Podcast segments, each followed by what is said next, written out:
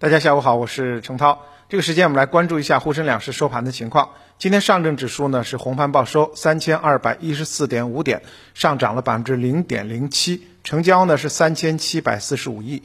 深市呢收一万一千九百四十九点九四点，下跌了百分之一点零二，成交是四千九百五十九亿。创业板今天也是下跌的，跌了百分之一点六六，收两千五百九十四点一三点。今天三大指数呢，早盘呢都是一个低开的状态，弱势震荡。那么在盘中呢，上证指数呢回补了前期的缺口后，开始向上反弹翻红。创业板和深市呢，今天走势就较弱一点，依然维持绿盘报收。今天市场成交量呢，呃不足九千亿啊，八千多亿。北向资金呢，今天流入了八十亿左右。那么行业板块呢，今天呢是涨少跌多，能源、金属。电池、酿酒板块今天领跌，房地产板块呢逆势走强。其实除了这个呃能源、金属、电池这些热门赛道之外，今天一个大的看点就是白酒板块大幅在下挫，像舍得酒业、泸州老窖、山西汾酒、酒鬼酒跌幅靠前，而贵州茅台呢一度也跌进了百分之五的一个跌幅，逼近一千六百元大关。像呃洋河股份、五粮液也走势惨淡。为什么会啊走的这么差呢？其实呢也不是今天了，啊三月二十五到三月二十六两天呢，其实各类茅台酒的线下的销售价格就已经全线大跌，近一周呢更是跌幅达到了每瓶两百块钱左右，啊茅台的各种生肖酒啊年份酒也都出现了线下的这种零售的这个暴跌，其中呢十五呃年份酒呢两天狂跌了四百块钱每瓶，那么。茅台酒价格线下为什么杀跌这么厉害呢？有两个原因。第一个呢是近期一线城市的疫情爆发，使得消费预期呢减弱不少。第二啊，也是最重要的一条元元素，是因为近期的茅台新电商平台即将上线。那么电商平台它自有的这个电商平台上线以后呢，啊，毫无疑问会冲击到经销商的利益。当然啊，国泰君安证券有。不同的看法，他认为呢，近期茅台线上平台落地有望成为营销体系改革落地的啊新的举措，也就是说，这是不可阻挡的一个趋势。那么，线上平台也为茅台今后的市场营销发展提供了新的动能，实现了这个营销体系变革再突破。当然，从白酒本身板块来讲的话，其实一季度回款的指标是优秀的，渠道表现也是比较健康。应该说呢，整个白酒的业绩支撑是比较强的。尽管呢，市场最近呢，因为茅台酒的零售回落啊，价格回落，对于整个的呃这个板块影响是负面的。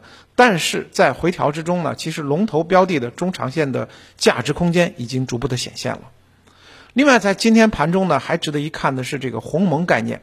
鸿蒙概念股呢，今天呢走势呢非常的强劲，像九联科技百分之二十涨停，传智教育、呃科兰软件、呃润和软件等等呢，今天涨幅都是靠前的。为什么会有这样的走势呢？是因为呃在我们直播之后呢，在下午今天下午的四点半，华为将召开二零二一年度经营财报发布会，那么。在此前就已经披露了，二零二一年华为预计实现的营业收入呢，销售收入是六千三百四十亿元人民币。这个数据相比二零二零年下降了百分之二十九，但是呢，其中的运营商业务呢表现还是比较稳定的，企业的整体的经营状况是比较良好，终端业务快速发展。那么鸿蒙的装机数在去年年底就已经超过了三点二亿台。那么其中呢，搭载鸿蒙操作系统的华为的设备已经超了二点二亿台。那么互呃鸿蒙智联啊新增的这个生态设备发货量超过一亿。鸿蒙呢已经成为全球第三大的手机操作系统。与此同时呢，华为还将推出以智能汽车为切入点，打造智能汽车的这样的一个智慧互联生态。所以呢。那么等到这个呃会议结束之后呢，可能更多的信息呢也为大家所熟知。之前呢市场有点炒热点的味道，所以今天鸿蒙概念也是走势强劲。还有一个看点在于房地产。其实最近一段时间，房地产板块在 A 股当中呢，啊有一点特立独行。虽然呢大盘在调整，但房地产板块相对来讲还是走势比较强劲。今天呢，天房发展、中交地产、信达地产、预开发。啊，天宝基建、华夏幸福等十多只个股呢，盘中呢出现涨停。业内人士也表示说，房地产呢还是仍是啊我国国民经济的支柱产业，行业本身以产业链对于国内的 GDP 的贡献，现在还是有差不多接近三成。当然，目前来讲，房地产也是经历了多重的调控，已经很多房地产商的这个资金困境，对于经济的影响呢在逐步的下降。那么。近期呢，政府频繁的在发声，要强调稳经济、稳增长、防范防范这个金融风险。而稳增长当中呢，新老基建也是非常重要的抓手。预计呢，地产行业的供需两端的这个政策修复有望加速。同时呢，我们也看到了很多地方呢，啊，有这个放松调控，呃，促进本地房地产业健康稳定发展的这样的一些举措。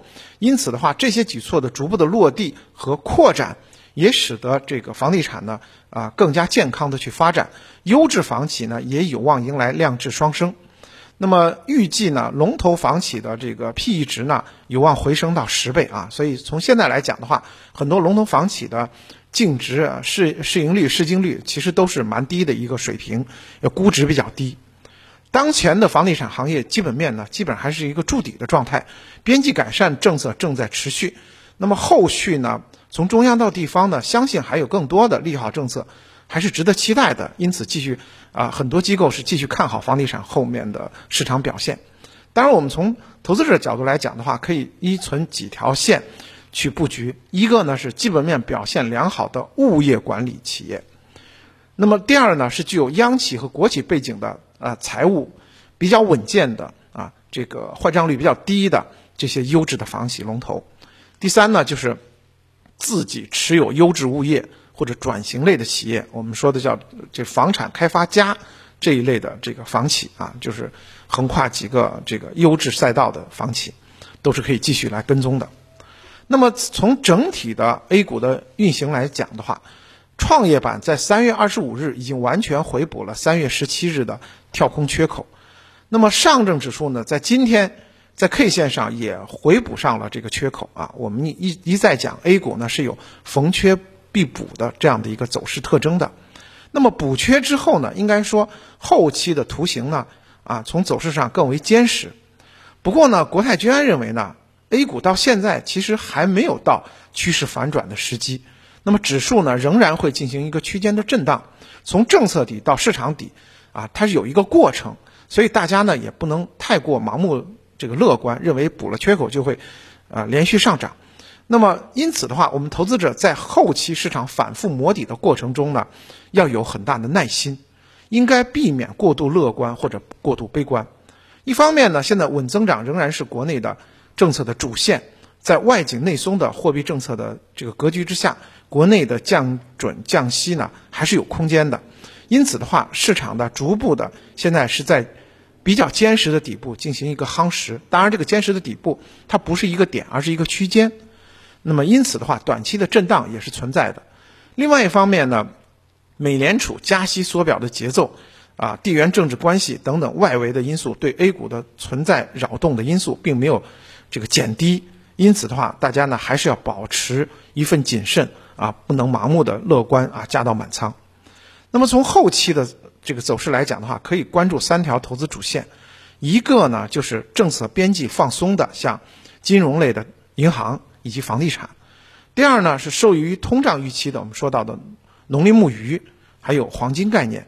第三呢，政策扶持推动的一些主题，比如说新能源、光伏、储能、氢能，以及这个估值调整到位的半导体、东数西算这些概念，大家可以继续的来跟踪。好的，感谢您的收听。